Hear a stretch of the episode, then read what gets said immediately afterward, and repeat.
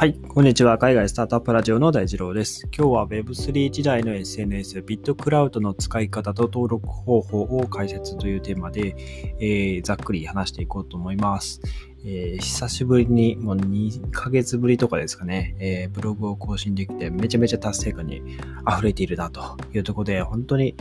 本業で8時間、10時間平日働きながら音声配信の録音撮ってブログ更新するって、あやっぱやってみると結構時間足りないなっていう感じで、本当に久しぶりに更新できて、めちゃめちゃ嬉しいなっていうところで、えっと、この記事自体は、まあ、少しずつ更新しながら書いてたっていうところでもっと更新スペースを、あ更新頻度ですね、上げていきたいなと思っています。で、今回、まあ、ビットクラウドって、まあ、新しい SNS ですね。まあ、本当に Web3 版の Twitter みたいな形で、えー、まあ、今までのその Twitter、まあ、比較して違うところといえば、まあ、クリエイターフレンドリーっていうところで、クリエイターさんが、えー、まあ、えー、おのおのがですね、まあ、このビットクラウド上で、えー、お金をまあ稼ぐことができる、マネタイズはしやすいっていう、えー、まあ、そこが一番のポイントかなと思います。で、このビットクラウドっていうのは、えー、デソーという、えー、 decentralize socialized だったかな？はい。えっと、まあ、分散化された、えー、社会っていう意味ですよね。で、その、まあ、略語としてデソっていう、まあ、仮想通貨ですね。えー、使ってトランザクション、いわゆるその、何かフォロー、誰かをフォローしたりとか、えっ、と、まあ、送金したりとか、いろんなそのビットクラウドでいろんなことできるので、まあ、その取引承認に、えデソを使いますという感じでですね、でできることとしてはざっくり投稿、リツイート、フォロー、えー、投げ銭、まあ、チップですね、えー、まあ、このビットクラウド上ではダイヤモンドを上げるというんですけど、えー、ダイヤモンドを上げることができます。はい。で、その他、クリエイターのコインとか、えー、このクリエイターコインっていうのはですね、また面白くって、自分のコインですね、登録する、アカウント登録すると発行することができて、自分で自分のコインを発行することができるし、え他人のコインは買うことができるって感じで、自分の株を発行するみたいな、そんなイメージですね。はい。で、あとは、まあ、デソの購入と送金ですね。まあ、こちらについては、外部のウォレット取引所からこのえー、ビットクラウド上に、えー、ビットコインか、えー、イーサリアムであれば送金することができるので、そのどちらかを使ってビットクラウド上でデソを購入するということで、えー、まあそのこのビットクラウド上でさっき言ったあの投げ銭とかですね、送る際にデソを使うということができたりします。であとは、えー、いろいろ、まあ、あの細かい機能、まだ実装、その、まあ、タブというか、その、一応選択できて、詳細までは見ることはできないんですけど、え DAO っていう、えタブとか、あとは、え MyNFTBids っていう、えまあ、NFT を、まあ、その、誰かがこう、投稿していたりすると、それに対して、えまあ、ビットなので、あの、値付けをする、あの、これいくらで買いたいよ、みたいな、そういったこともできたりするらしいんですね。あとは、MyNFT ギャラリーとか。で、このビットクラウドで自分の持ってるそのメタマスクとかは、えー、っと、確か接続はできないので、どうやってその NFT をこのビットクラウド上で表示するかっていうのがちょっとまだ気になるところで僕らも調べてる最中なんですよね。なので、このビットクラウドというプラットフォーム上で NFT を買えば、おそらくこのギャラリーに追加されるんじゃないかなと思ってますね。はい。あと、まあ、プロフィール、あの、買ったり、あの、変えたりとか、設定したりとか、あの、今まで通り、えー、Twitter と同じように、えー、あまあ、楽しむことができるという感じですね。はい。で、まあ、アカウントの登録の仕方については、えー、公開したブログの記事ですねえ、概要欄に貼ってますので、え、チェックしてみていただければなと思います。Google のアカウント使うんですよね。で、連携して、で、Google のドライブにも、え、アクセスをしますっていうことで、そこ問題なければ、ね、許可しますよっていうところ進んでいただいた後に、えっ、と、リカバリーフレーズ、リカバリーコードですね。こちらが表示されるので、こちらは誰にもシェアせず、まあ、僕、まあ、結構紙に書いたりしてるんですけど、スマホをなくしちゃったらどうしようもないので、紙に書いたりとか、えー、まあ、あとは人によってはあの iPhone のメモ帳ですね、あれにロック機能をつけてメモしたりとか、そういう方も一部いらっしゃるみたいですね。はい。で、その後、まあ、アカウント登録すると、えっと、普通にそのチュートリアルっていうのが始まるので、えー、まあ、フォローしたりとか、え、実際にその、えー、他のユーザーの、いわゆるクリエイターコインっていうのを買って、えー、まあ、その、いわゆる将来その人が有名になれそうだなっていう人のコインを買うっていうことができるんですよね。はい。えー、例えば僕、あの、ブログで紹介しているやり方だと、えー、ブライアン・アームストロングさんの、えクリエイターコイン、え買ってますね。で、この方が確かコインベースの CEO だったかな。はい。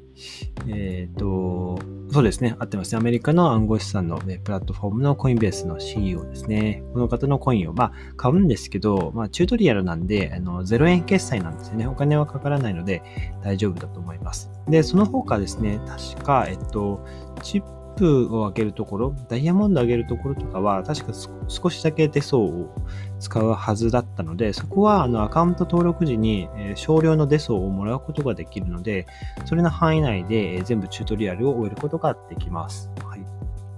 という感じでです、ですかね。はい。で、え実際にですね、あの、まあ、僕もそんなにがっつり使ってるってわけではないんですけど、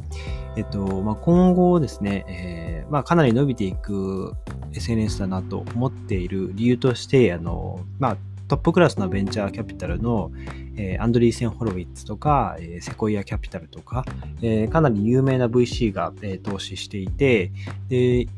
資金調達の総額が今およそ200億円って呼ばれていて、まあめちゃめちゃ、まあこの金額から見ても、えー、期待されているなっていうところをですね、創業者の方、えー、ナダール・アイ、ノダール・アイ・ナジさんっていう方で、もともとあのベーシスっていうステーブルコイン立ち上げた経歴があるみたいで、まあ、そのベーシス自体は2018年に、まあ、頓挫したというか、まあ、シャットダウンしたみたいなんですけど、えー、まあ、このナジさんによると、いわゆる Twitter とか Facebook、Instagram とかのその中央集権的な SNS は、まあ、僕らのその公共の言論っていうのを、まあ、規制している、あの、まあ、コントロールしていると。で、かつ、まあ、そのコンテンツですね。僕らがその投稿したツイートとか、えー、投稿した写真とかっていうのは、僕らに権限があるわけじゃなくて、そのプラットフォーム自体に権限があるので、えー、まあ、要は、そのプラットフォーマーが作ってもいないコンテンツで彼らは利益を得ているわけですよね。それを使って、え、広告ビジネスをやっているわけですから、はい、まあ、そういったことが言えると。ただ、えー、デソの場合だと、誰でも、誰でも、えー、その SNS、えービットクラウドにアクセスができて収益化することができるということですね。えー、で、そうでは、まあ、プロフィールの作成とか投稿、えー、まあ、ソーシャルトークンの購入だったり、NFT の購入もできますし、えダイヤモンド、まあ、チップですね、を上げることもできますし、もちろん自分のその、まあ、なんでしょう、注目度、えー、価値が上がっていけば、あその SNS 上で、ビットクラウド上で価値が上がっていけば、クリエイターコインを買ってもらうなんてことも、えー、できるかなというところでですね、えー、まあ、このデソーのブロックチェーン上で、まあ、できるだけそのユーザーの交流をどんどんどんどん活発にして増やしていって、まあ、このナジさんたち的には、まあ、デソーの価値、需要を高めていくことが、まあ、えー、今後の第一優先というところですかね。で、実際に今、あの、非営利団体なんですけど、デソファンデーションっていうのを立ち上げてるみたいで、えー、まあこのビットクラウドを中心に、えー、アプリ開発を進めていくそうですね。で今のところ、えっ、ー、と、3つぐらいですかね。えー、まあ、いわゆるその SNS のビットクラウドと NFT のマーケットプレイス、えー、ポリグラムっていうやつだったり、えっ、と、あとはクラブハウスのような、あの、多分音声配信のような、感じのアプリですね。クラブルームズとか、いろいろ、えー、このデソっていうブラックチェーン使ってアプリを構築している最中らしいですね。はい。で、まあ、これらのそのデソというブラックチェーン使った、えアプリは、まあ、広告ではなくて、いわゆるそのお金になる機能っていうのをま軸に、え、構築されているので、まあ、その機能は、え、各機能はまマネタイズという観点で言うと、今までのその Twitter とか Instagram より、えまあ、広告に回っていた費用、今までのその Web2 でのアプリで、えー、広告に回っていた費用っていうのが、まあ、僕ら自身にこう還元されるようになってくるっていう、えー、イメージかなと思います。なので、そのマネタイズっていうところで言うと、えー、めちゃめちゃ効率的になっていく、えー、アプリケーションになるんじゃないかなというところでございますと。はい。まあ、あの、まあ、結論ですね。今、GAFA が牛耳っているような、えー、今の時代の SNS って SNS 社会にかなり革命を起こしてくれるんじゃないかというところで、まあ、僕自身もですね、かなり期待をしているところなので、で、まあ、日本人のユーザーがですね、まだまだ少ない。まあ、世界的に見てもユーザーはまだ少ないので、えー、まあ、今後のアップデートを、まあ、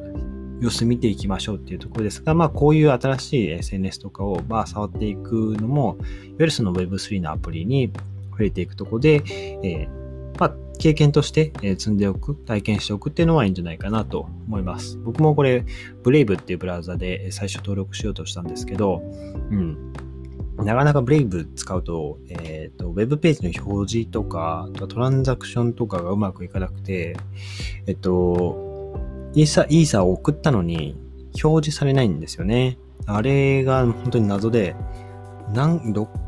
4、5回送送金したんだけど、全然送金されてなくて、で、Chrome で見たら、無事に着金してたんですよね。ずっと0イーサだったのが、あの、ちゃんとイーサ表示されていて、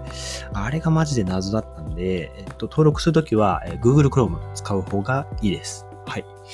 まあ、というような感じでですね、これからもまあこういう Web3 アプリ系とか、あとは今僕が最近購入したのは Divine Anarchy って NFT ですね。こちら NFT ゲーム、まいわゆるその NFTRPG と呼ばれてるみたいなんですけども、まあそんなにあの、や、できることはまだ多くはないんですけど、えっ、ー、と、ちょっとまあ進捗があったので、えー、まあこういう遊び方があるみたいだよっていうところは、あの、まあ、この配信でも、あとはブログの記事でも簡単にこうまとめて、えー、共有できればなと思います。ということで、今日は、えー、Web3 時代の SNS、ビットクラウドの使い方と、えー、登録の方法ですね、紹介してみました。今日のエピソードが役に立ったらいいなと思ったら、ぜひフォローをよろしくお願いします。それでは皆さん素敵な一日をお過ごしください。また明日お会いしましょう。